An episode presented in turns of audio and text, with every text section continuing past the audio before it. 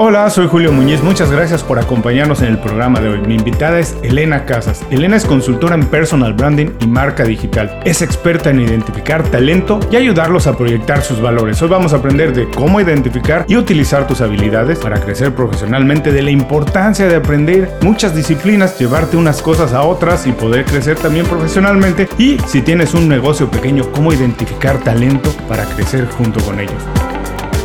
Esto es Inconfundiblemente.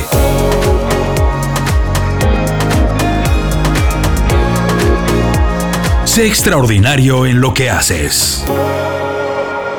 Elena, muchas gracias por hacer tiempo para platicar con nosotros. Para quien no está muy familiarizado con tu trayectoria, con tu trabajo, con lo que es personal branding, platícanos brevemente a qué te dedicas, cómo llegaste a lo que estás haciendo hoy. ¿Qué tal, Julio? Muchísimas gracias por invitarme a, a vuestro programa. Y bien, básicamente diríamos que tengo dos pilares, sería el marketing digital y el personal branding. Hace 10 años que me dedico a esto y en realidad fue en un, en un cambio en, en, plena crisis, en plena crisis económica, más o menos como nos estamos encontrando en este momento. Uh, yo soy psicóloga de formación durante mis primeros años me dediqué a, me dediqué al, a, a, la selección de, de, personal, por lo tanto, pues ya estaba en contacto uh -huh. con el talento y por circunstancias, pues me dediqué a varios años también al área de ventas. ¿Eso qué quiere decir? Bueno, pues me gustan las personas, me gusta tratar con las personas, me gusta y me gusta también la venta, la parte de business. Pero se dio un caso interesante y es que um, antes de, de, este cambio que os voy a explicar, um, empecé a hacer fotografía. Me gustaba mucho la fotografía desde que era pequeña, desde que alcanza mi memoria. Y hacía dos años que había descubierto que la fotógrafa era yo, es decir, que me gustaba mucho la fotografía de retrato, etc. Entonces, hacía dos años que la, mis compañeros, mis amigos me decían, Elena, pues ¿y por qué no te dedicas a esto? Y yo les decía, hombre, yo tengo un trabajo estable, estamos en plena crisis, la empresa va bien y ciertamente, pues no sé si es el momento y además es una afición, ¿no? ¿Qué sucedió? Bueno, pues que finalmente la empresa no fue tan bien, no por la crisis, sino por un problema en el precio de las materias primas y me encontré pues en el paro, como decimos en, España, sin trabajo. Y entonces dije pues ahora es mi momento, tengo ya uh, en un momento de madurez pues con, con 32 años creo que tenía y, y, con esa experiencia en la fotografía y aposté por mi proyecto. Un proyecto totalmente diferente a lo que había hecho, pero que detecté también muy bien qué es lo que quería hacer no quería hacer bodas y bautizos, tenía muy claro, precisamente por mi interés en, en, en, el área de empresa, en el área comercial, en el área de cómo tratar con el cliente, de cómo llegar al cliente, de esa transparencia, unido a la fotografía y al retrato, es cuando algunas empresas empezaban a tener páginas web, no todas, estamos hablando de uh, 2011. Y entonces pensé, tengo clarísimo que el primer target que quiero tocar son profesionales independientes y dentro de la, de la misma empresa um, para hacerles fotografía de retrato y que la puedan poner en su página web. Porque yo si voy a un bufete de abogados, quiero ver la cara antes de ir, quiero ver la cara de la persona que me va a atender, por ejemplo, por no decir ya médicos, etc. No porque tengan que ser Claudia Schiffer o Josh Clooney, uh -huh. pero sí para saber, pues precisamente, con quién voy a tener que, que tratar. ¿no? Um, igual de positivo, de cara también pues, a cuando tienes que hacer venta. Yo ni conocía LinkedIn, ni tan solo conocía LinkedIn, ¿de acuerdo? Entonces, ese era uno de mis públicos objetivos. El siguiente eran uh, artistas, um, tanto actores como cantantes, grupos de música, porque, bueno, igual que mi, desde que me alcanza la memoria me siento fotógrafa, pues uh, también me siento cantante, ¿sabes? Uh -huh. Gente creativa y estaba muy en contacto también con, el ámbito artístico y sabía también que quería hacer ese tipo de books. Y luego como psicóloga me daba cuenta de que cuando hacía reportajes a personas que no eran artistas y no estaba enfocado pues, al ámbito profesional, había un clic en personas que nunca se habían puesto delante de la cámara con el tiempo suficiente para tener su espacio personal y luego ver un resultado que en realidad eran e, ellos mismos o ellas mismas. ¿no? Y había incluso, si era una persona, todos continuamente estamos en un proceso de cambio. Mm. Nadie es uh, um, a 100%, dijésemos, feliz o completo, ¿no? Y para eso pues vamos evolucionando y vamos aprendiendo. Y había un clic. Entonces, como psicóloga, veía que había también una parte de trabajo muy interesante. Fijaros, ya os estoy dando el palo con, con el público objetivo, pero es que lo tenía muy claro. ¿Qué sucedió? Pues que bueno, empecé a, ver lo que se podía hacer en lo que se podía hacer en Facebook. Empecé a moverme en ámbitos emprendedores de, mi ciudad. Yo soy de una ciudad que está muy cerca de Barcelona. No es tan grande ni tan importante como Barcelona, pero es Sabadell, que tiene unos 200.000 habitantes.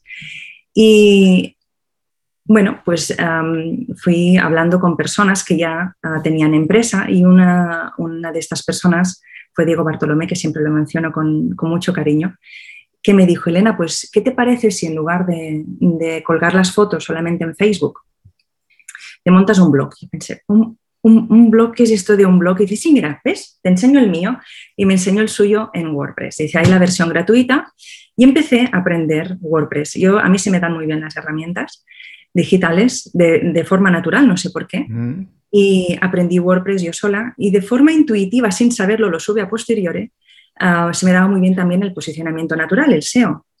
Total, que monté una web estupenda y entonces conocí a una persona justamente cantando.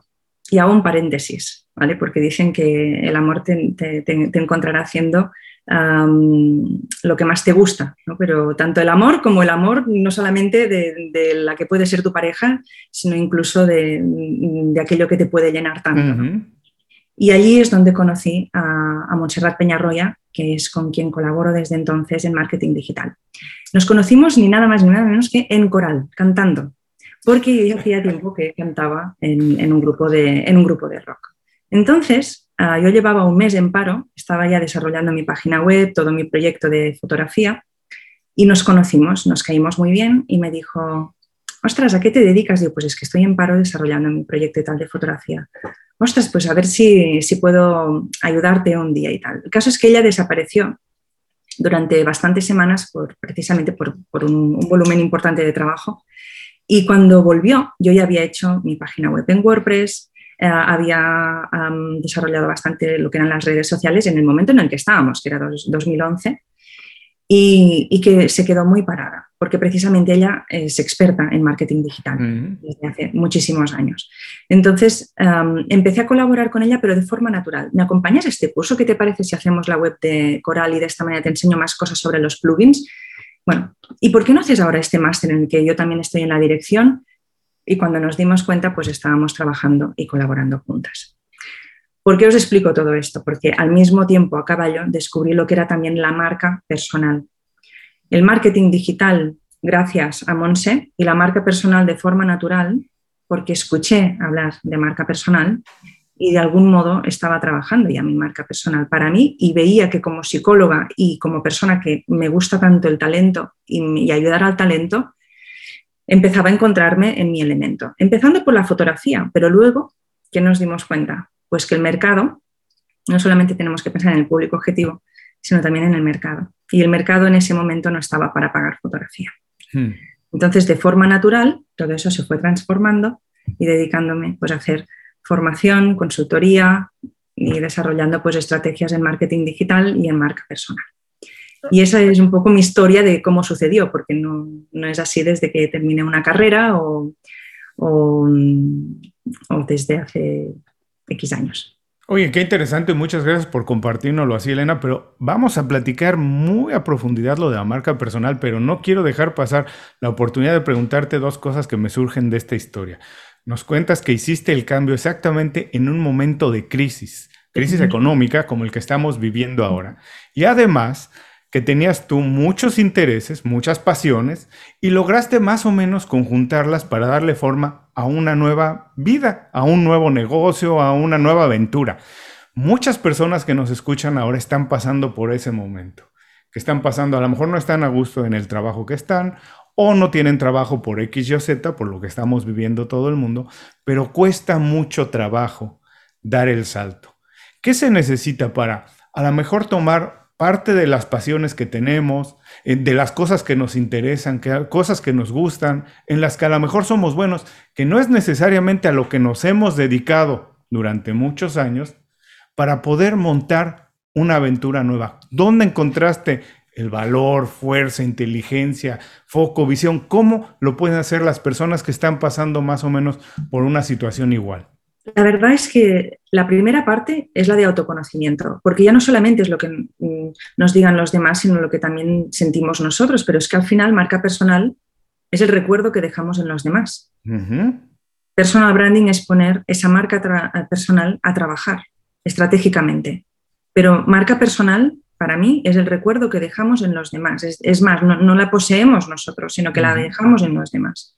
Fijaros que os he, explicado esta historia porque de aquí van a salir, supongo, todos los demás puntos. a mí me gustaba como afición, pero es que mm, en mi entorno me estaba diciendo es que podrías dedicarte. Pero no solamente porque el resultado fuera bueno en sí, lo que era la fotografía, sino todo el proceso de trabajo de cómo tratar a esa persona, de, mm, lo en serio que me lo tomaba y cómo lo vivía. Es que, ¿de acuerdo? Entonces, la, parte de, la parte de autoconocimiento, escuchar también al entorno, escuchar lo que, mm, sobre todo, la coherencia entre lo que entre lo que sentimos, lo, de, lo que decimos, lo que pensamos, eso es muy importante. Y sobre todo cuando hay algo que te quema, es, necesario trabajarlo. Entonces, aquí hay otro factor que también ha salido en esta historia que os he explicado, que es la, la proactividad. Y no solamente pensar, yo sé que hay muchas personas que lo están pasando mal, porque económicamente no están llegando por la situación. Y por lo tanto, pues esto que voy a decir tal vez mm, no, aplica para estas personas. Pero en general, sobre todo estas personas que sí que se están planteando un cambio, es el hecho también de hacer las cosas sin esperar nada a cambio. Otra vez aparecería un poco la palabra de, lo que es el amor, ¿no? O sea, cuando, cuando lo das tampoco estás esperando nada, nada a cambio. Entonces, esa proactividad que te sale de forma natural, en el fondo está, está mostrando tus habilidades de la forma más sana, sin esperar nada a cambio. Y es la más auténtica, además y no tiene por qué ser en un formato específico como hacen todos los otros profesionales. Y es la forma de ir conociendo personas y nunca, no es que nunca se, se, sabe, es que pasan cosas. esa, es la, esa, es la, expresión, como me sucedió a mí. Y por lo tanto es experimentar en este sentido. Esa idea de experimentar, a lo mejor tú, bueno, de hecho, cuando empezaste a trabajar en marca personal no eras experta, no lo conocías, pero había algo en ti, algo de tus habilidades que hacía que era algo que se te daba de manera natural, hasta convertirte en una experta, porque aprendiste cómo se aprenden realmente las cosas, haciéndolas. Porque cuando vamos a la escuela, tenemos una idea de lo que es ser algo, pero la verdad es que uno aprende lo que es una profesión y una vocación hasta que hace las cosas, como lo hiciste.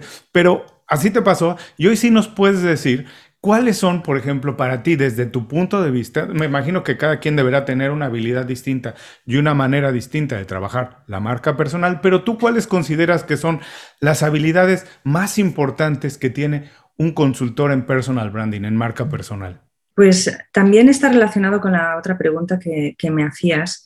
Y, ahora ya cuando hablamos de un profesional en personal branding es porque es la persona que te acompaña en ese proceso. ¿eh? Porque todos, evidentemente, pues con un libro, mirando videotutoriales, incluso pues fijándonos en, personas de nuestro entorno que, están haciendo lo mismo y que, son referentes, podemos aprender. Pero ya cuando hablamos pues, de, este, de esta figura la, que, has mencionado y que somos pues, nosotros mismos, como puedo ser yo,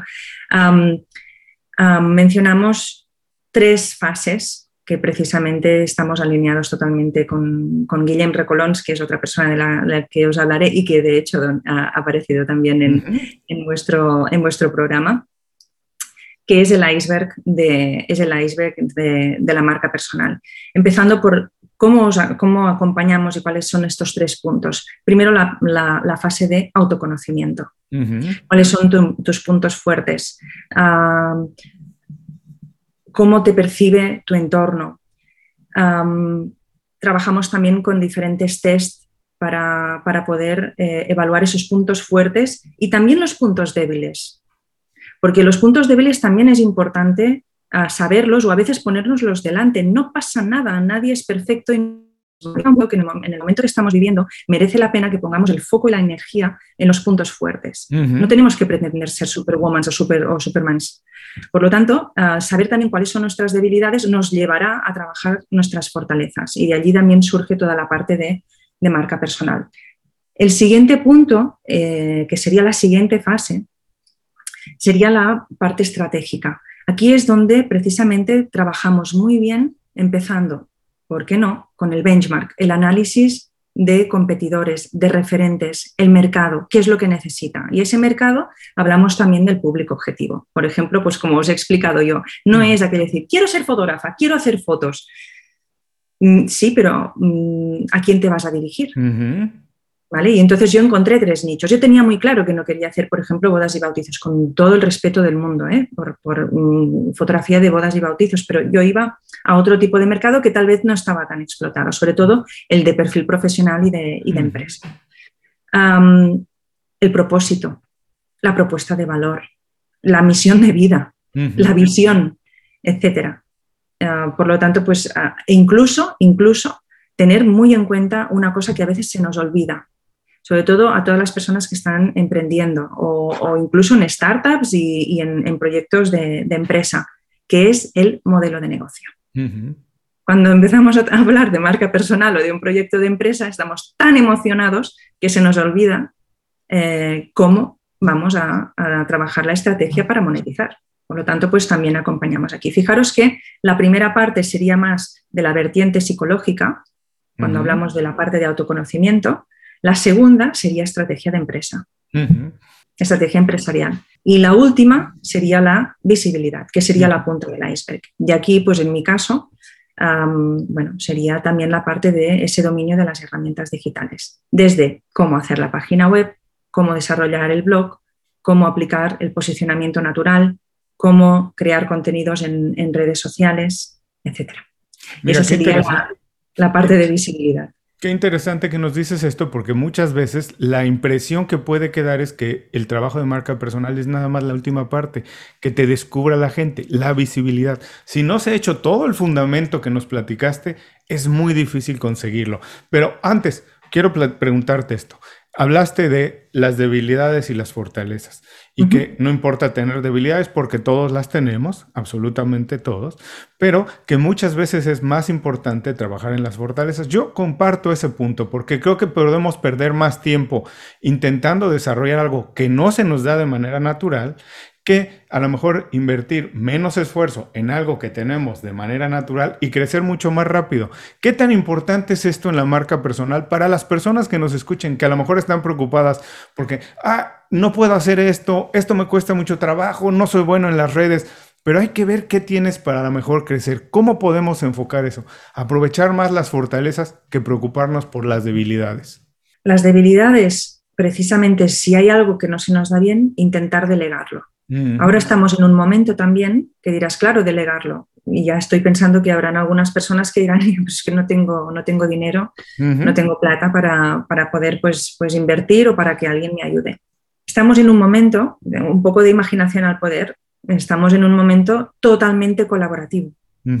ya, se, ya se preveía, ya empezaba ese ambiente colaborativo, pero con el COVID todavía se, se ha impulsado más, igual que la digitalización en general.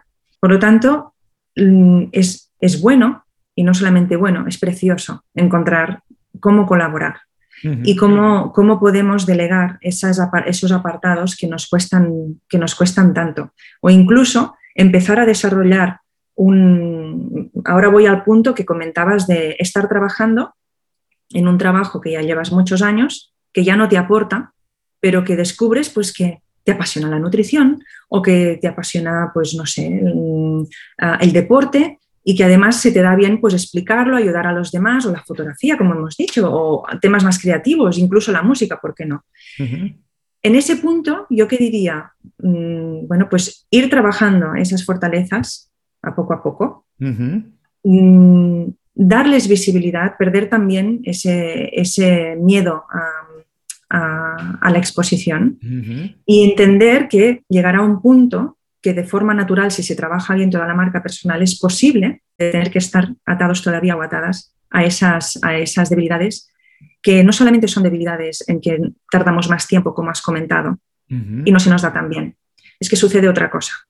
Y es que estas dos nos producen mucha frustración, mucho estrés, incluso que nuestras fortalezas se vean, se vean mitigadas precisamente porque les estamos restando tiempo o estamos ah, generando, generando estrés y es, todo eso deja de brillar. Hmm.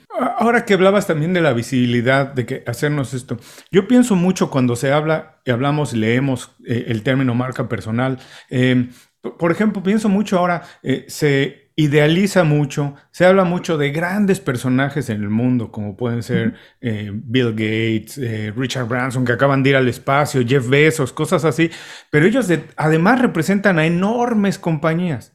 Y pienso que hasta hace un poco tiempo las compañías eran tal vez más importantes que ellos. Era muy importante hablar de Ford Motor Company, Coca-Cola, Apple. Empiezo a ver que cada vez es más importante hablar de los personajes. ¿Qué pasa con esto? Las compañías han tenido que preocuparse por humanizar a sus CEOs, a sus grandes ejecutivos, eh, eh, para darles también visibilidad. ¿Qué pasa? ¿Cuál es la relación entre esas grandes compañías, trabajar en una compañía y al mismo tiempo tener marca personal? Yo creo que estamos en un momento en el que, si te fijas, hace 30 años no existían tantas marcas para cada producto como existen ahora. Cada marca, además, tiene su propuesta de valor diferente. Ah, desde la exclusividad a la sostenibilidad, por decir algo. Por lo tanto, hay mucho más en que elegir. La digitalización al mismo tiempo que nos permite contactar con personas que están al otro lado del mundo o llegar a mucho más público, incluso de forma gratuita, por decirlo de algún modo, al mismo tiempo proclama esa humanización. Fijaros en una cosa, es que como humanos, incluso los mamíferos necesitan, bueno, y creo que en general los animales, pero necesitamos para entender el contexto de las cosas, ver la cara de las personas. Y conectamos con esa cara de las personas porque hay un montón de expresiones e incluso la seguridad de una persona en una foto puede aparecer y eso también nos está inspirando. Entonces, haced la prueba también, por ejemplo, en vuestro Instagram o en vuestro Facebook.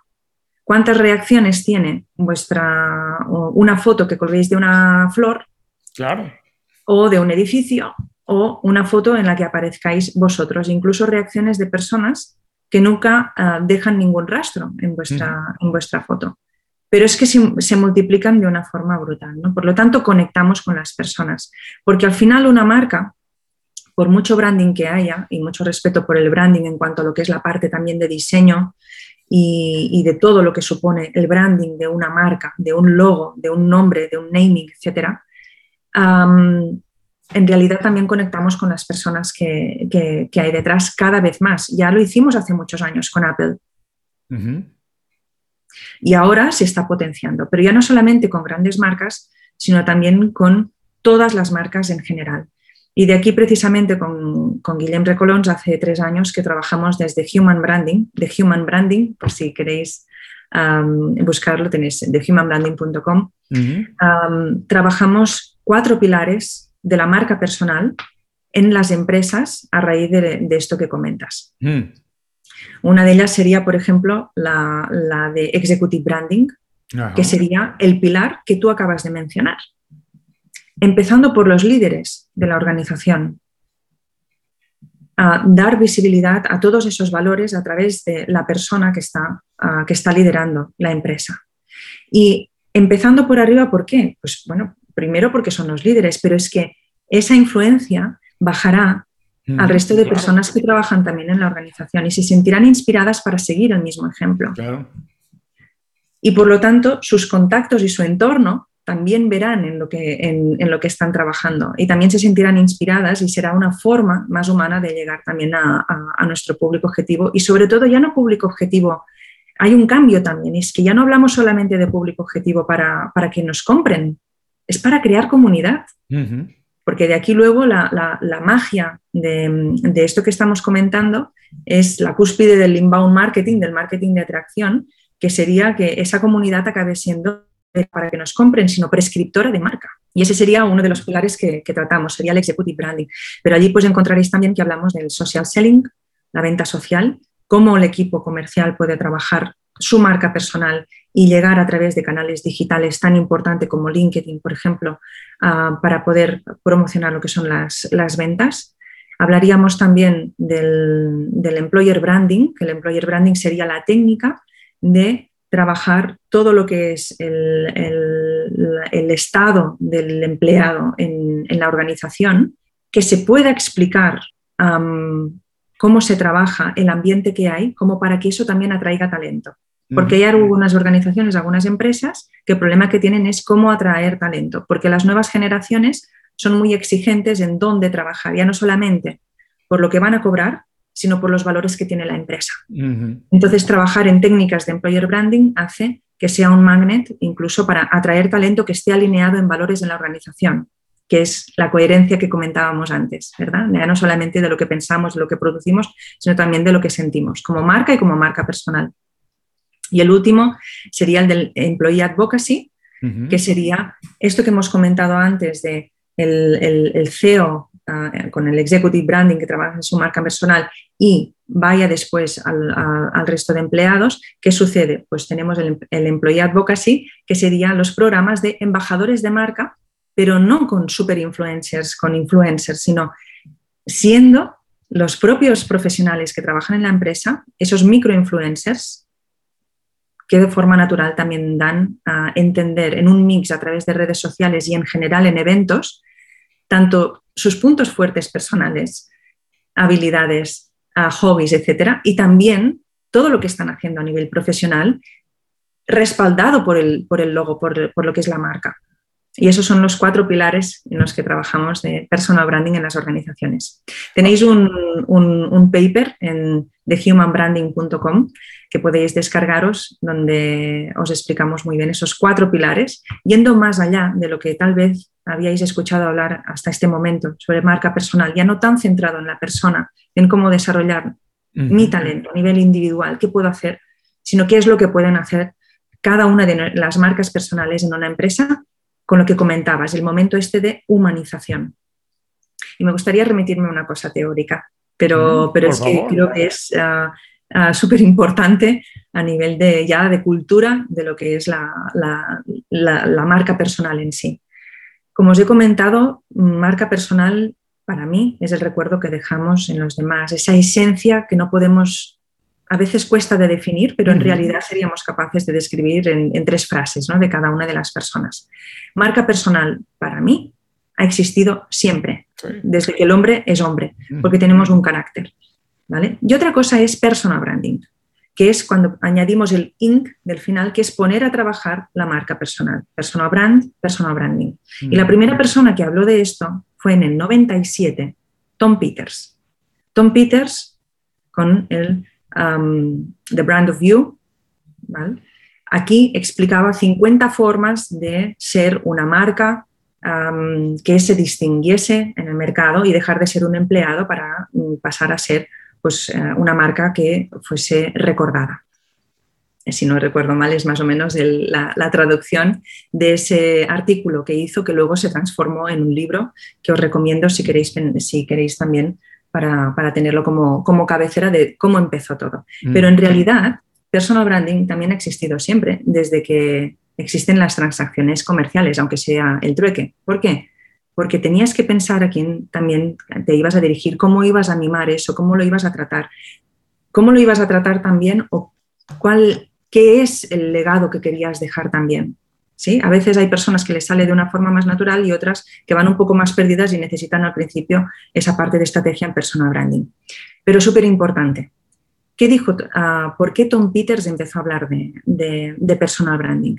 Pues lo más importante que tenéis que saber fue que no era tanto solamente el hecho de, que, mm, de hablar del individuo en su marca personal, sino que Tom Peters empezó a hablar de personal branding porque se dio cuenta que las personas que trabajaban en una organización, en una empresa, en una compañía, y de forma natural, ostras, trataban bien los contactos, se iban a comer con este, tenían siempre presente el bueno, y muchas otras técnicas relacionadas con, venta, ¿no? Pero al mismo tiempo, pues con el tema de imagen, etcétera, etcétera, tenían más éxito a nivel profesional, era más fácil que promocionasen, incluso que cambiasen de compañía, Pero resulta que no solamente a título individual eran exitosos, sino que era muy favorable para una compañía tener a ese, profesional.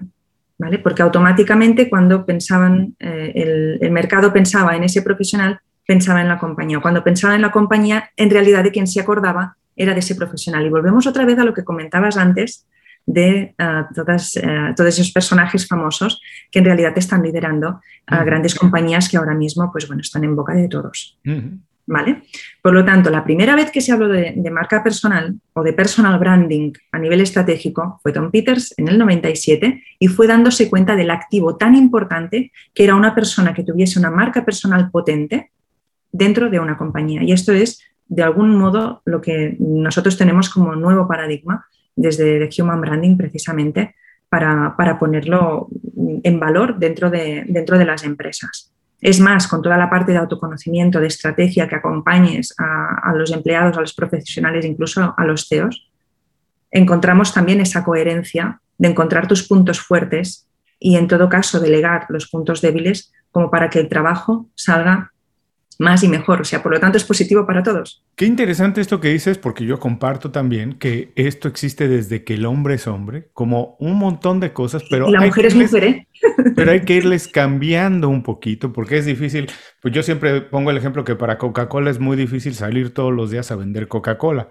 Por eso es que seis meses te regala, en, una de las tapas te regala X cosa y ahí tiene el pretexto para hacer una campaña distinta. Los próximos seis meses es el Mundial de Fútbol, los próximos seis meses son las Olimpiadas, pero porque es muy difícil siempre vender el mismo producto. Hay que irle cambiando. Y sí, hay tendencias. Pero lo interesante de este paradigma, y déjame preguntarte si no es un reto para ustedes que se dedican profesionalmente a ello, es, mira, yo, yo platico que yo cuando llegué Viví toda mi vida, la mayoría parte de mi vida en la Ciudad de México. Cuando llegué a vivir aquí a Miami, en los Estados Unidos, pues algo de lo que notaba era que incluso cuando te daban una tarjeta de presentación de estas, un business card, te lo daba eh, un agente de, de bienes raíces, un abogado médico, tenía la fotografía, cosa que no pasa en los países latinos. Y era siempre esta idea de humanizarse, de dejar una impresión, de que lo recuerdes muy bien. Estaban haciendo ya personal branding desde entonces. Nosotros los latinos, los hispanos, dependiendo de dónde estemos, como nos gusta decirlo, somos muy cálidos, pero nos cuesta mucho trabajo hablar de nuestro trabajo y nos cuesta mucho trabajo intentar destacar. Creo que tiene que ver con que también en nuestras culturas el fracaso está muy penalizado. Fracasar es malísimo y es lo peor que te puede pasar. Y nos cuesta entonces trabajo contar lo que hacemos. Nos cuesta mucho trabajo intentar ser el foco de, atención. Preferimos siempre estar un pasito atrás. Por si las cosas salen mal, no soy yo el que da la cara, ¿cierto? Pero es un reto, se lo encuentran ustedes, es un problema trabajar con las personas dentro de las organizaciones, esto, que se sientan orgullosas, que se hagan, que quieran destacar, que quieran visualizarse. Lo es, y por eso todavía hablamos de nuevo paradigma. Pero pensad que todo esto lo empezamos a desarrollar desde hace ya muchos años, porque creo que con Guillem, que nos encontramos precisamente para trabajar en este proyecto juntos, porque los dos íbamos alineados, un día teniendo una conversación vimos que, es que realmente eh, coincidíamos en lo mismo y en los mismos pilares, ¿no? como, como una solamente. Y, y el COVID ha precipitado que haya a más empresas que lo empiecen a incorporar y a entender, pero les cuesta mucho. y, les cuesta mucho, y te diré por qué, no tanto por el tema de visibilidad, de, que también, ¿eh? de lo que comentabas, de, hablar de mm, por nuestra cultura, ¿eh? así como pues bueno, los norteamericanos están acostumbrados a, hablar pues tanto de los fracasos como, como de los éxitos de una forma muy natural, es positivo, y a nosotros nos cuesta. Nos cuesta, eh, sobre todo en según qué perfiles profesionales, la parte de exposición, pero cada uno decide. Yo, por ejemplo, yo mm, hablo de marca personal y trabajo en marca personal y además en marketing digital. Y, encima os he comentado que soy fotógrafa y, hago mis autorretratos, pero también no soy una persona que esté publicando ni cada día ni diez veces al día. Por lo tanto, cada uno decide. Lo importante es tener un mínimo plan, ¿eh? con esas fases que os he comentado antes, de la parte de autoconocimiento, de, estrategia y de visibilidad. Eso nos ayuda a tener una visión global para, para no sentir tanto vértigo. Y otro problema que nos encontramos sobre todo en las organizaciones, esto que os acabo de decir sería más a título individual, Y un problema que sí que nos encontramos más en las, en las empresas para que entiendan este nuevo paradigma de la marca personal dentro de lo que es la empresa y cómo les puede ayudar en esa humanización de las marcas, que ya se está mitigando, ¿eh? pero todavía hay empresas que les cuesta. El problema es que tienen miedo de dar visibilidad a sus profesionales y que la competencia les haga una propuesta y se los dé. ¿Vale? Entonces, claro, hay una, una, eh, una expresión que no sé si es de Richard Branson precisamente, que dice que no hay nada peor que, mm, que, formar a un empleado y que se vaya, y es no formarlo y que se quede. Claro. ¿Vale? Pues en este caso tomaríamos la parte de, formarlo en cuanto a que formar. Aquí también cuando hablamos de, este paradigma del personal branding en, en las organizaciones, en la empresa, formamos lógicamente. ¿En qué formamos? Pues en potenciar tus puntos fuertes, en ver estratégicamente cada uno de los profesionales a qué tipo de público se puede dirigir y en la parte de visibilidad, si tienen que trabajar Instagram, LinkedIn, Facebook, es igual, el canal que sea, es que incluso hacer networking presencial, lo que pasa que ahora se nos está olvidando, pero existe y volveremos a hacerlo, de verdad. ¿vale? en el momento tanto de, hablar de ti, pero también de la empresa, que estén, estén alineados los valores, y que si tienes que utilizar canales digitales que, son tan potentes porque es un altavoz tan, tan bestia que la puedes liar parda si, no estás formado, ¿mal? Y si no estás alineado, no te has explicado bien los valores de, la empresa, etcétera, pues todavía puede ser perjudicial, tanto para la compañía, no solamente para lo que es el profesional interno. Y de aquí vendría un poco esta, esta expresión que, os he transmitido. Ese es el problema que nos encontraríamos. Eh, que hay muchas personas que no quieren exponerse, que no quieren hablar de, su vida privada, o, y es, cada uno decide. Yo, por ejemplo, mm, mm, hay cosas de mi vida privada pues, que, que no comparto. Claro ya está, igual que hay personas pues que al contrario, ¿no? que, siempre salen fotos en las familias, etc. Todo esto habla de nuestros valores y, hay cosas, no lo tenemos por qué explicar todo, ni, a todo, ni en todo momento.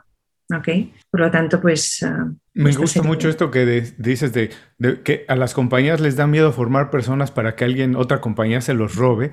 Y yo siempre digo que las grandes compañías contratan a los que son imposibles de contratar pero logran contratarlos porque hacen la oferta tan atractiva y trabajar con ellos es tan atractivo que te traes a las personas más difíciles porque quien contrata siempre a quien está buscando trabajo porque no tiene o porque no está contento, no necesariamente se queda con los mejores profesionales. Y también no importa si eres una gran compañía, un gran corporativo o eres un pequeño empresario, si tienes una compañía pequeña, tienes que estar consciente que si las personas crecen contigo, tarde o temprano se van a ir porque tienen que irse, porque los contrata una compañía con más recursos, con más oportunidades, o porque tienen que lanzar su propio proyecto, pero es parte de la vida y parte de tu trabajo como empresario o como ejecutivo es hacer que trabajar contigo sea tan atractivo económicamente y profesionalmente que no se quieran ir. A lo mejor la manera de explicarlo, o a lo mejor podemos hacer que entiendan la importancia que tiene tanto para las organizaciones como para los profesionales trabajar su marca personal,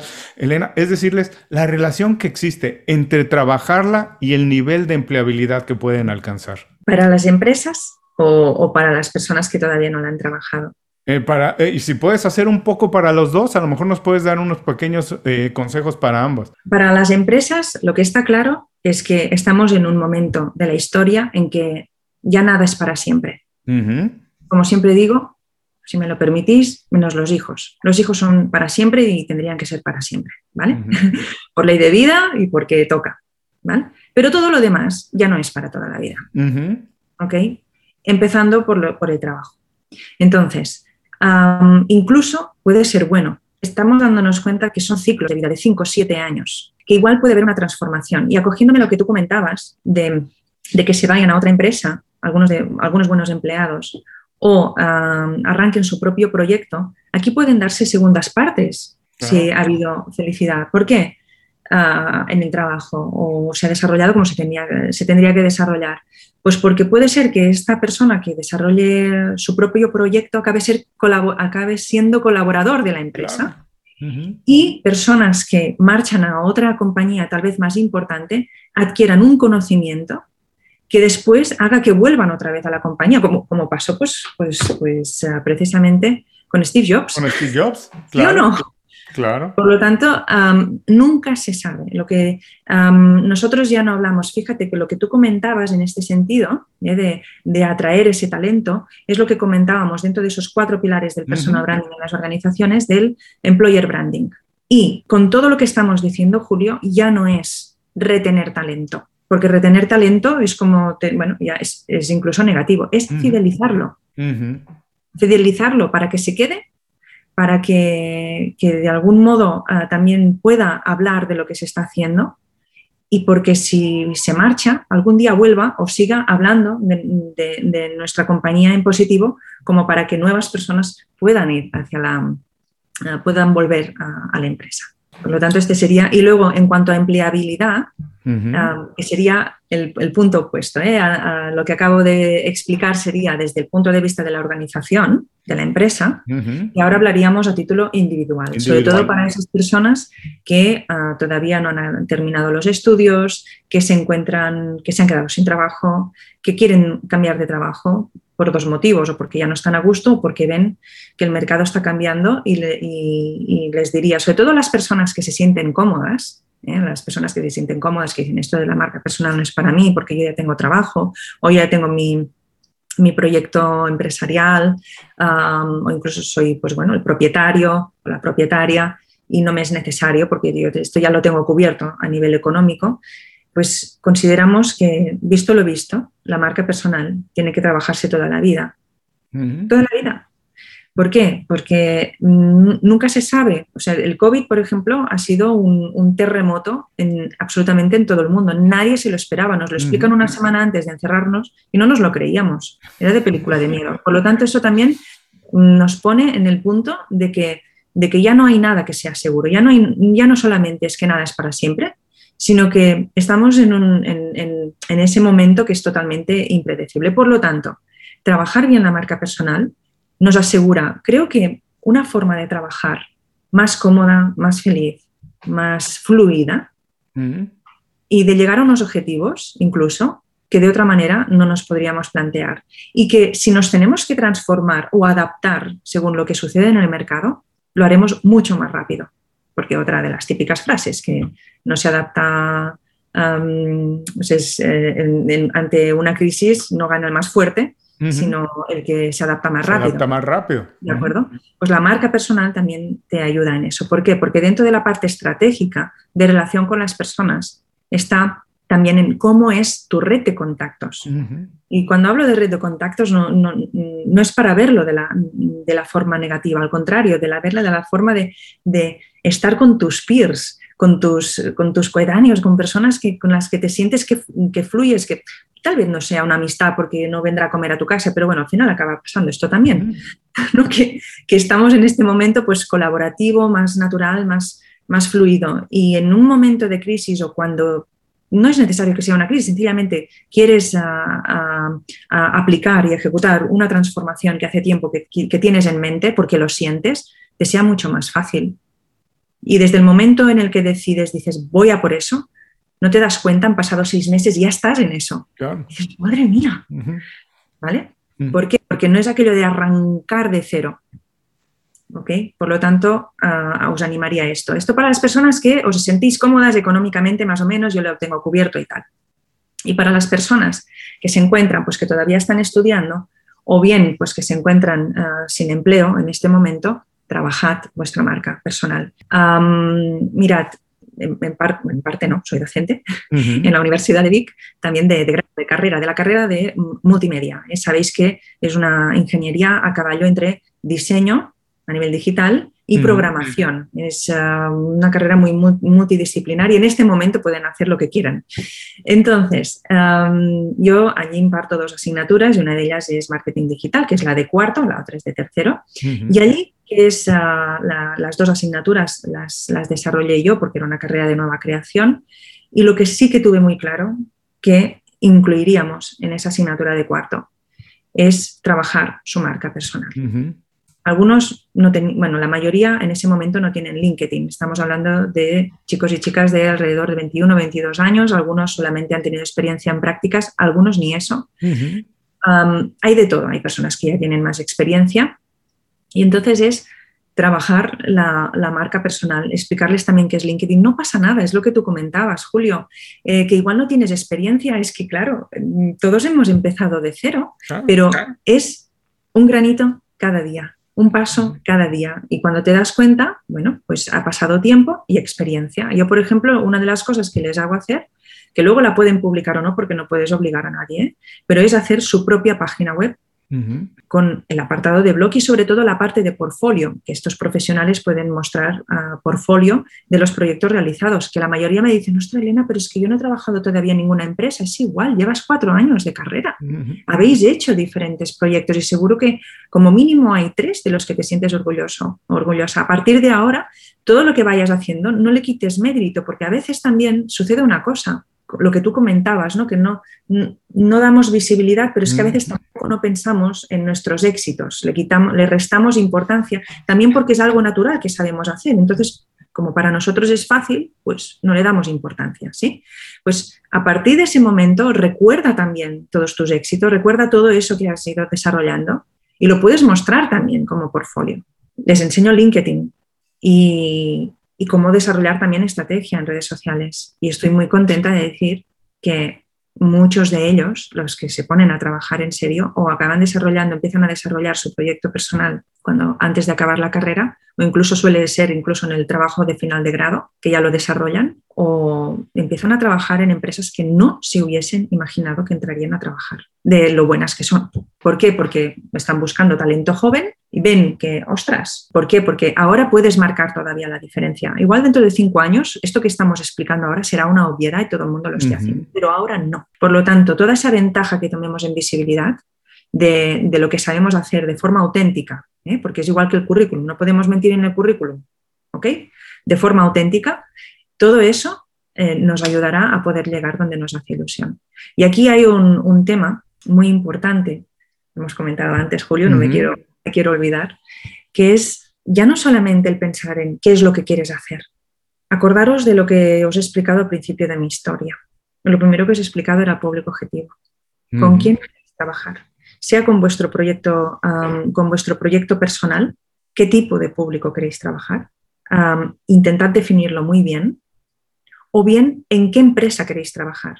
Pero no en qué tipo de empresa, vale, muy bien, en tipo de empresa de la industria de tal, muy bien, pero ¿hay alguna en concreto que digas, es que me haría mucha ilusión trabajar en esta empresa porque lo que he visto de los empleados o porque lo que se respira en valores, y yo sé, yo sé que puedo aportar cosas, que casi que trabajaría sin que me pagasen, ¿no?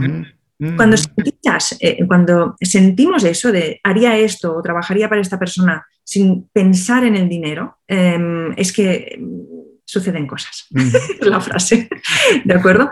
Por lo tanto, eh, pensad también en incluso en qué empresa os haría ilusión trabajar. Y a partir de aquí, con todo lo que os he explicado de toda la parte de, esas, tres, esas tres fases del personal branding, veréis que incluso a través de un LinkedIn podemos llegar al nombre y apellido de la persona que trabaja en la posición exacta, de la empresa exacta en la que queremos trabajar. Y por lo tanto podemos contactar y podemos empezar a moldear nuestra relación digital ah, y, ¿por qué no?, desvirtualizar como para que podamos acabar colaborando. Y cuando yo, os juro que cuando llego a este punto me emociono porque me ha pasado, ahora no me quiero poner trascendente, en todo caso lo haríamos en, otra, en otra charla, pero es para sacar a relucir que ya dices, no sé si es la ley de atracción, ¿vale? O he sido el personal branding, pero realmente no hay nada como ponerse los objetivos delante de que realmente qué te hace ilusión encontrar tu propósito y ponerlo a trabajar de verdad, como para que de verdad no, os daréis cuenta si empezáis ya y en seis meses notaréis un cambio y en un año diréis, wow, de verdad. Visita inconfundiblemente.com. Todo lo que necesitas para destacar en lo que haces en un solo lugar. Gracias por seguir con nosotros. Estoy platicando con Elena Casas. Para todos los que nos están viendo o escuchando, les recomiendo regresar a la primera parte de la entrevista porque Elena nos ha dejado un montón de tips, consejos, pequeñas cositas que como ella dice, a lo mejor parecen pequeñas, pero cuando se van acumulando, al cabo de unos poquitos meses empiezas a ver el enorme trabajo y los beneficios de haber empezado a trabajar tu marca personal. Ahora lo que quiero es meterme un poco más a Elena, la profesional, voy a saber un poco más de ti, cómo lo hiciste tú, aunque al principio nos contaste parte de tu historia y me imagino que eres una persona metódica, que te gusta aprender cosas nuevas, atrevida, porque lo haces, cambiaste algo, pero me gustaría saber personalmente, ¿cuál es el hábito personal que tú consideras definitivo en tu carrera? Debes tener muchos, pero ¿cuál es el que digas, este hábito personal de verdad que es el que más me ha ayudado? Mi hábito es el de, el de relacionarme con, con personas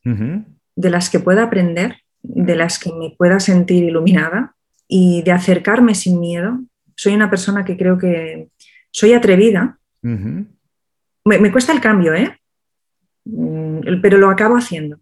Y lo acabo haciendo, parece ser que bien, porque analizo bastante primero. No soy de aquello de, no, no, no. Mm, un poco de calma. Me cuesta, pero lo hago.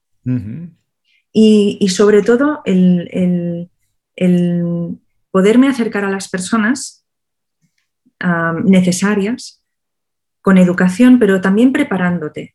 Porque no solamente es, oye, mm, podríamos colaborar, ya, hombre, pero primero tiene que haber una parte de prepararte tú, de entender también, pues bueno, que más o menos las cosas pueden estar alineadas por el momento en el que están, ah, están las personas o por lo que tú también puedas ofrecer, ¿no? Porque no puedes tampoco ofrecerte a colaborar si tú no tienes experiencia ah, en la misma posición que otro profesional que ya está un top. En todo caso, es este, más que colaborar, decirle, puedo ayudarte o, necesitas soporte en algo. Mm, no, es, diferente, ¿de acuerdo?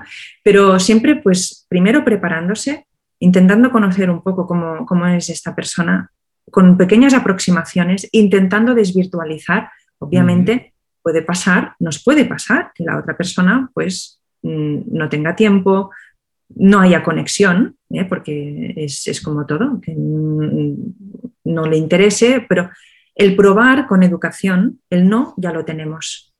Claro. Pero os tenéis que preparar, eso sí. Uno se tiene que preparar.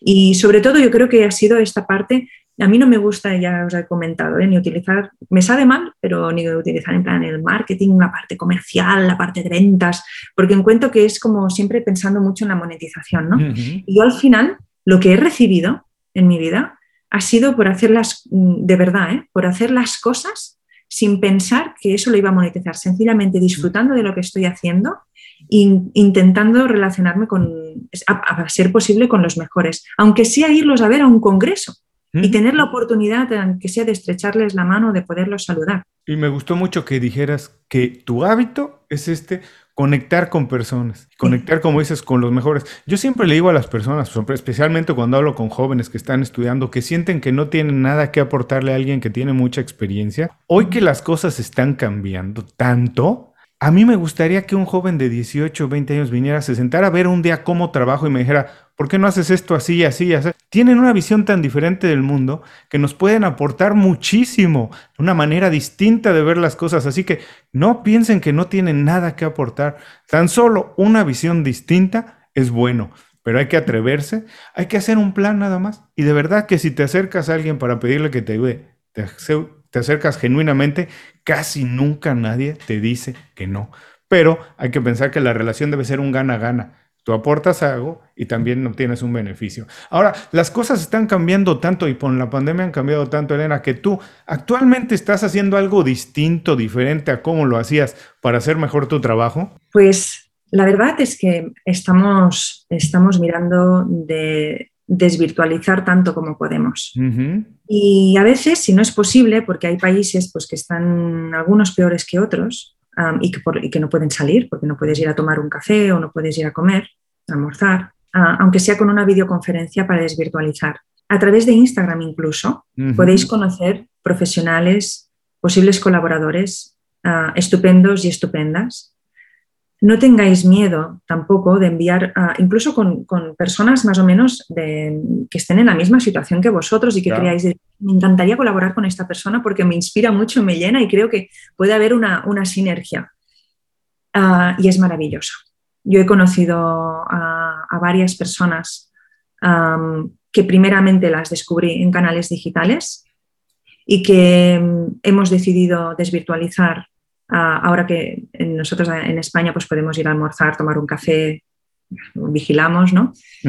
y, de allí pueden salir sinergias, tal vez no para trabajar con ese profesional, pero igual nos derivan a otro proyecto o sencillamente por el placer de, poder ah, mm, transferir conocimiento y de disfrutar, obviamente, pues de, un peer, ¿no? de un coetáneo, de una, persona pues, con la que te sientes a gusto y estás alineado en, en profesión, en valores, etcétera. Y también esto hace que sucedan cosas. Por lo tanto, pensad que todo lo que sea digital es un canal para llegar, es un puente increíble, como no teníamos antes. Es, es aprovechadlo, pero no solamente lo aprovechadlo para un like o para dejar un comentario. Mirad si también hay feedback de esta persona hacia vosotros o vosotras. Mirad dónde puede haber el clic.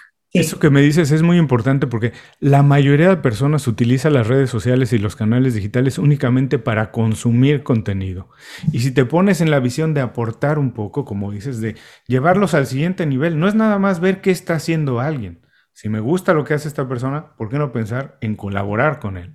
Aprender de él, a lo mejor aportarle algo que dices, es atreverse y llevar eso al siguiente nivel, desvirtualizar de esto que está, que pasa nada más en las redes sociales, llevarlo a una siguiente fase. Eso está buenísimo. Os explico dos anécdotas al respecto para animaros, porque hay muchas personas pues, que, son, que son reacias o que les da vergüenza o que dicen no, porque, bueno, que sea el otro. Hay muchas personas, mira, una de las cosas que yo tengo es que no me espero a, a que sea el otro o la otra persona a la que haga el movimiento.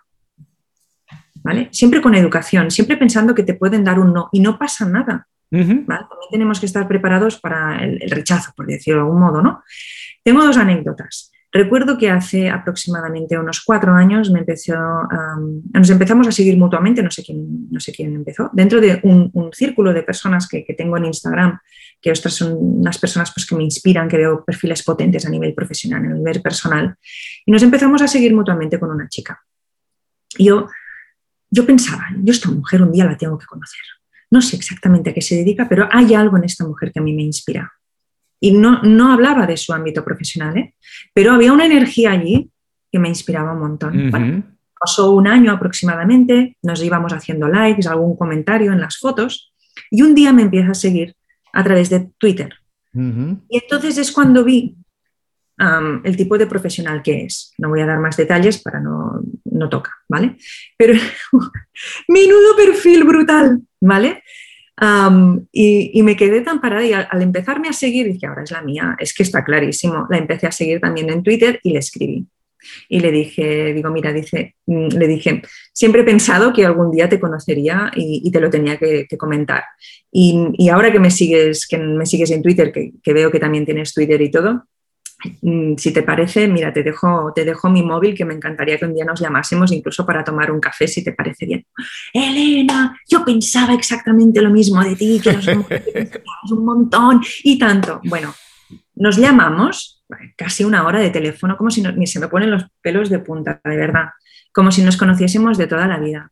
Cuando nos vimos para, fuimos a cenar directamente, fue una, una siempre explicamos la anécdota muy divertida porque la fui a buscar a casa, subió en el coche, no nos conocíamos de nada, no encontrábamos, y dirás, vale, pero has hecho amistad, sí, he hecho una gran amistad y de confianza, no hemos llegado a colaborar todavía, pero como nuestras profesiones y nuestras pasiones nos llenan tanto, hablamos a menudo de esto, hablamos de posibles proyectos que pueda haber, han pasado tres años creo desde que nos vimos la primera vez, no ha cuajado nada, pero es igual, porque estamos disfrutando de ese camino y nunca se sabe, ¿de acuerdo? Por lo tanto, os animo a que, podáis hacer esto. Y la otra anécdota que os quiero explicar, que tiene mucho fundamento en, lo que precisamente en, esa pregunta que te he contestado, es que cuando yo descubrí la marca personal en 2011, me hablaron, escuché algo de marca personal y una persona me dijo, ostras, pues si te interesa la marca personal, te recomiendo que mires el blog, que también os lo recomiendo,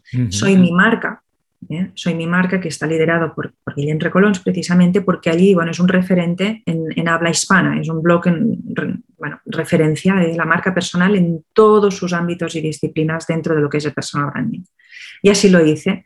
Ostras, la primera, los primeros posts y la primera persona que me llamó mucho la atención fue Guillem Recolons. Contacté con él a través de LinkedIn, me empecé a seguir en las redes sociales, en ese momento Facebook, Twitter, LinkedIn, y esos lazos ¿no? de que si el like, el comentario, llega el cumpleaños, pues felicitas, nos pasamos los teléfonos porque vio pues, que yo estaba empezando en marca personal y bueno, le generé simpatía también por el perfil que yo tenía, más creativo, relacionado con la fotografía, con la música. Él es publicitario, de hecho, es un creativo increíble. Y en 2013 desvirtualizamos. Yo un día tenía que ir a Barcelona, tenía una sesión en la Universidad de Barcelona y, le llamé y le dije, no nos conocemos después de dos años, paso muy cerca de vuestro despacho. Vengo a hacer un café. ¡Ay, tanto, Elena! Y fui a Soy Mi Marca a hacer un café. No nos volvimos a ver hasta el cabo de tres años. En un congreso de personal branding anual que, se hace desde aquí, desde, desde Barcelona. Y tuve la ocasión de poderle proponer un proyecto eh, para mí es un referente.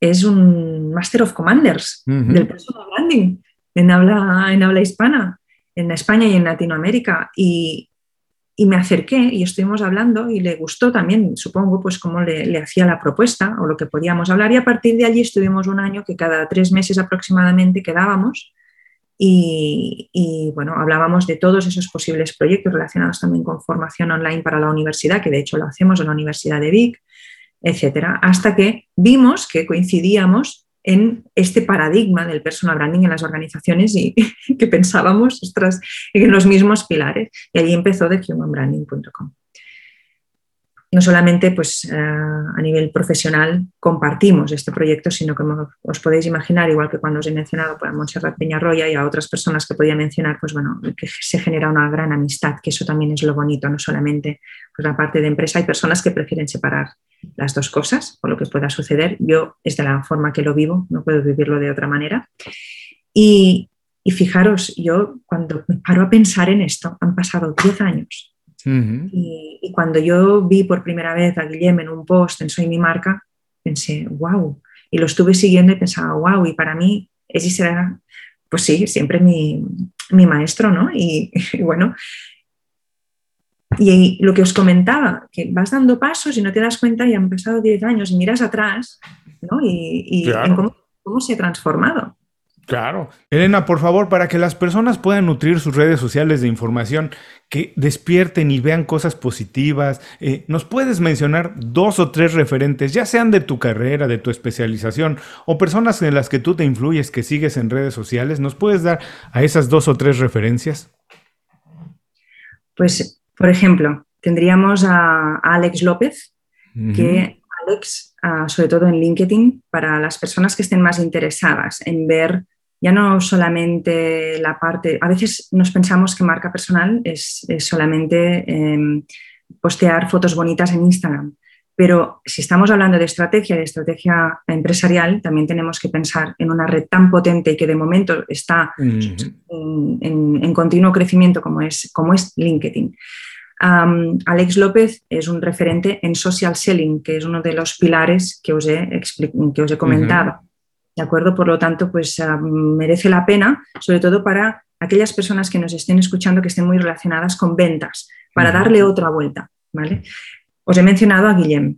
Es, muy, es, curioso el caso, de, el caso de Guillem en su Instagram, por no decir en su blog, en su LinkedIn, etcétera, pero en su Instagram hace una combinación muy concreta de mm, la parte también de, le gusta mucho la música pero es que detrás de la música eh, hay un sello en esa letra, se ha creado por algún motivo y hay un artista, y eso también es marca personal. Por lo tanto, hace una conjunción entre lo que es la música, ya sabéis que a mí me gusta mucho la música también, y, por lo tanto, pues merece la pena que veáis cómo hace esa combinación. Y hace una combinación de contenidos en Instagram que no solamente es de música, que es su pasión, sino mm, una de sus pasiones, sino también de contenidos relacionados con, su libro una, de las cosas también que, íbamos a comentar, de hacer pequeños tips relacionados con, fijaros que es una forma también de dar visibilidad, pero no todo el rato, sino intentando combinándolo de una forma coherente.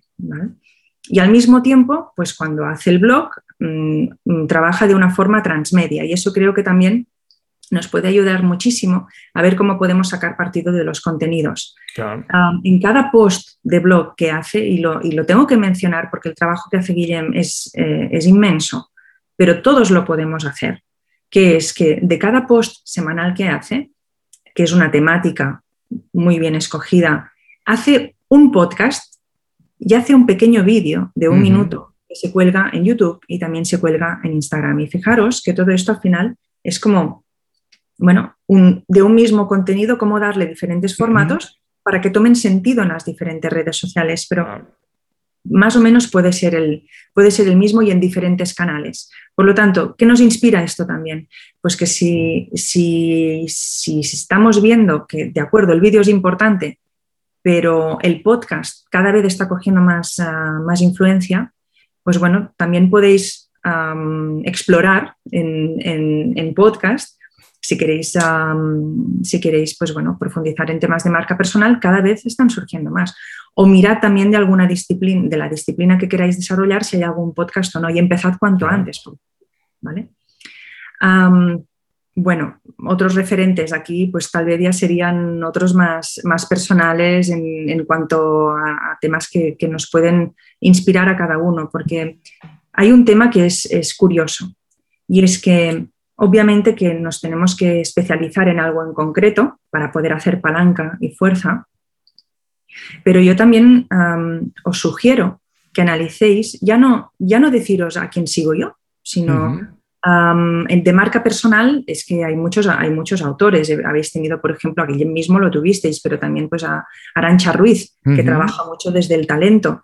a otras personas que, que, también merece la pena Ah, sería, pues, por ejemplo, Andrés Pérez Ortega, ah, ya no solamente en redes sociales, sino en su blog, que está considerado como el padre de la marca personal, ¿no? Pues eh, de allí podéis sacar una información súper valiosa. Además, Andrés es súper directo y nos dice a veces cosas que dices, ostras, ¿y quién nos ha dado? Eh? Pues sí, pero nos pone en nuestro sitio también sin tapujos, ¿ok?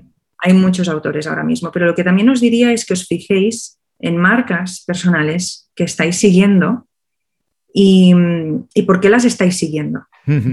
Ya no solamente para, aprender, sino para ver también el por qué os está llamando la atención el tono de comunicación y en qué, en qué os sentís alineados como para desarrollar vuestra, vuestra propia marca. Es decir, mm, perdona si te he dado la vuelta a la pregunta, ¿eh?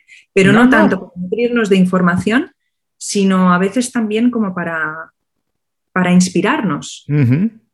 A mí el benchmark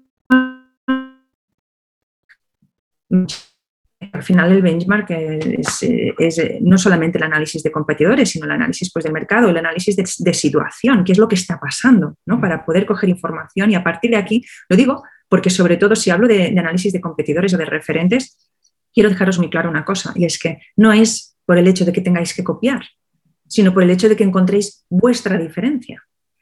Por eso también tenemos que trabajar la parte de autoconocimiento y de estrategia. ¿Vale? pero os inspirará muchísimo porque veréis qué es lo que no están haciendo los demás y que sí que podéis hacer vosotros. Y vosotras. Y no se preocupen si están haciendo ahora ejercicios, si están manejando. Regresen un poco más tarde las notas de este programa y dejaremos las recomendaciones de Elena, las enlaces directos a estas recomendaciones. Ahora, esto es un poco tramposo para alguien como tú, pero me gusta decirlo siempre a los invitados. Te voy a pedir que nos recomiendes lo que tú quieras, un libro, una película, un podcast, un blog, lo que tú quieras recomendarnos, pero nada más dinos por qué no lo recomiendas para que las personas lo puedan utilizar como fuente de información o de inspiración. Fijaros, yo quisiera hablaros del, o recomendaros el libro de Si no aportas, no importas de, de Guillem Recolons precisamente, porque encontraréis un montón de ejercicios algunas aportaciones de otros profesionales también, porque si algo le encanta a Guillem es colaborar y precisamente incorporar a estos otros profesionales. Y es, si no aportas, no importas, relacionado con la propuesta de valor. Hablábamos de la parte de autoconocimiento y de estrategia. Cuando muchas personas, muchísimas, creen que marca personal solamente es visibilidad. pero tenemos que encontrar cuál es nuestra propuesta de valor. En este momento, todos podemos hacer lo que queramos en la vida, porque el conocimiento está abierto para todos. Sabemos que no es necesario ni tan solo tener una titulación universitaria. Eso nos acredita. Pero es que dentro de cinco años no sé qué va a pasar con esto también. ¿vale? Por lo tanto, el conocimiento y el saber hacer las cosas está al alcance prácticamente de cualquiera. Pero el diferenciarse es algo que se tiene que trabajar. Y aquí es donde podemos romper incluso ese complejo que ah, comentábamos antes, ¿no? De el hecho de, hablar de nuestros hitos, de nuestros éxitos, pues todo eso también es nuestra propuesta de valor, porque seguramente encontramos la forma diferente de hacerlo de otros profesionales que igual tienen ya mucha experiencia, muchos años de experiencia, pero ellos lo hacen de una manera y nosotros lo podemos hacer de otra con nuestra propuesta de valor. Normalmente la propuesta de valor pues va atada también al público objetivo al que nos, a lo que nos queramos dirigir. dirigir y también a cómo queramos que sea pues, nuestro servicio en sí. Por lo tanto, aquí encontraréis cómo desarrollar precisamente vuestra, vuestra propuesta de valor, vuestro propósito con diferentes ejercicios y por lo tanto pues es muy práctico y os lo, os lo recomiendo. Y también para los que están haciendo ahora algo y no pueden tomar nota, no se preocupen, están cubiertos. Regresen más tarde a las notas del programa y dejaremos el enlace directo a la recomendación de Elena. Qué bueno que hablas de esto, Elena, porque como tú bien sabes, el programa se llama Inconfundiblemente. Yo creo perfectamente en diferenciarse para tener una propuesta de valor interesante.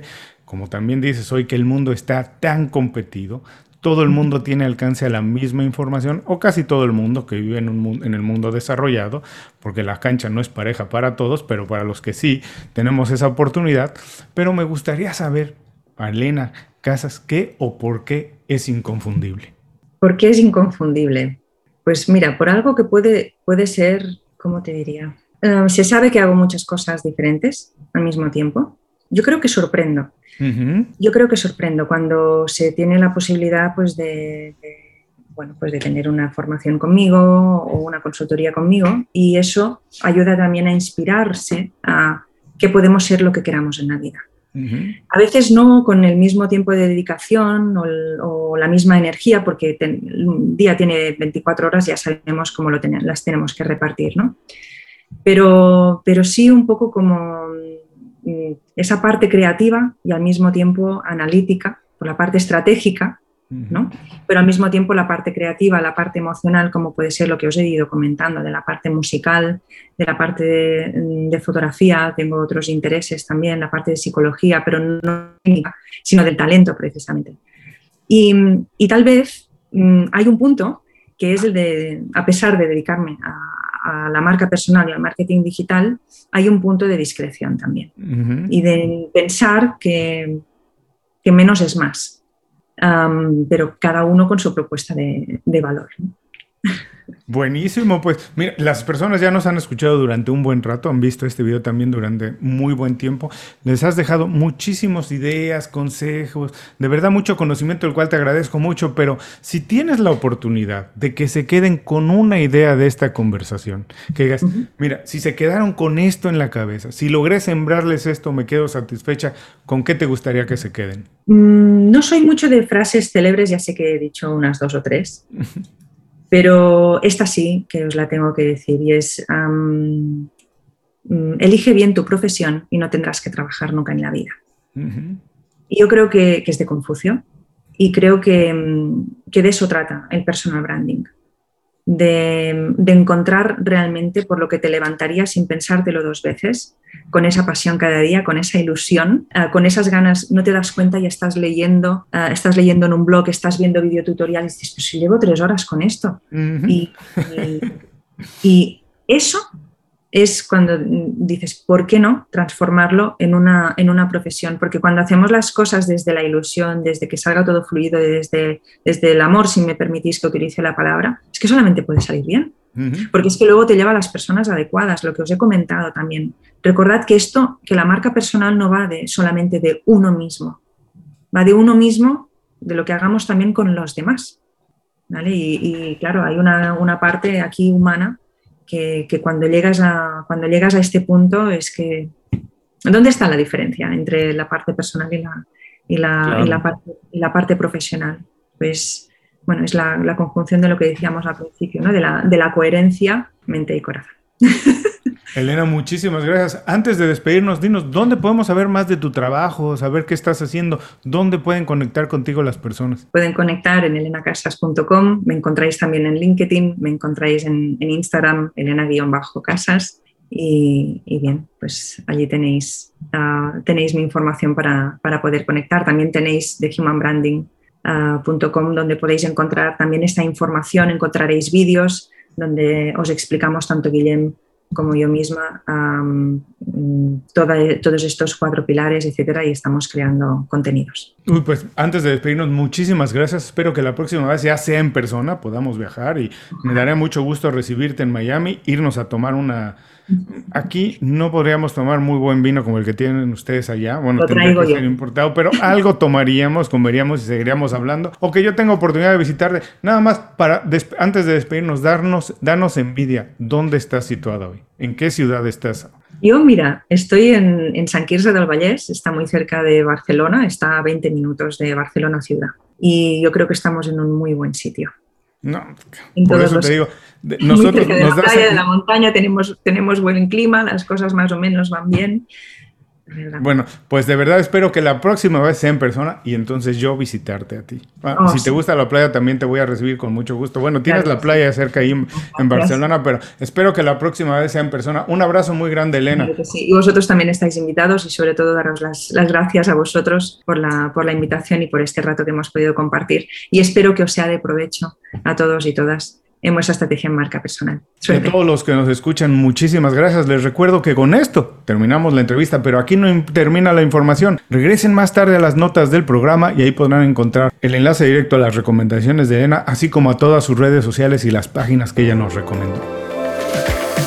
Muchas gracias por escuchar el programa. Si algo te pareció interesante, visita inconfundiblemente.com. Tenemos un blog, un canal de YouTube y un boletín donde recomendamos libros, documentales y herramientas para ayudarte a destacar en lo que haces. Se llama Las 5 Razones y llega todos los viernes. Por último, si quieres mejorar tu marca personal de manera fácil e inmediata, recomiéndanos con tus amigos y comparte este programa, porque cuando compartes contenido con valor, dejas una buena impresión.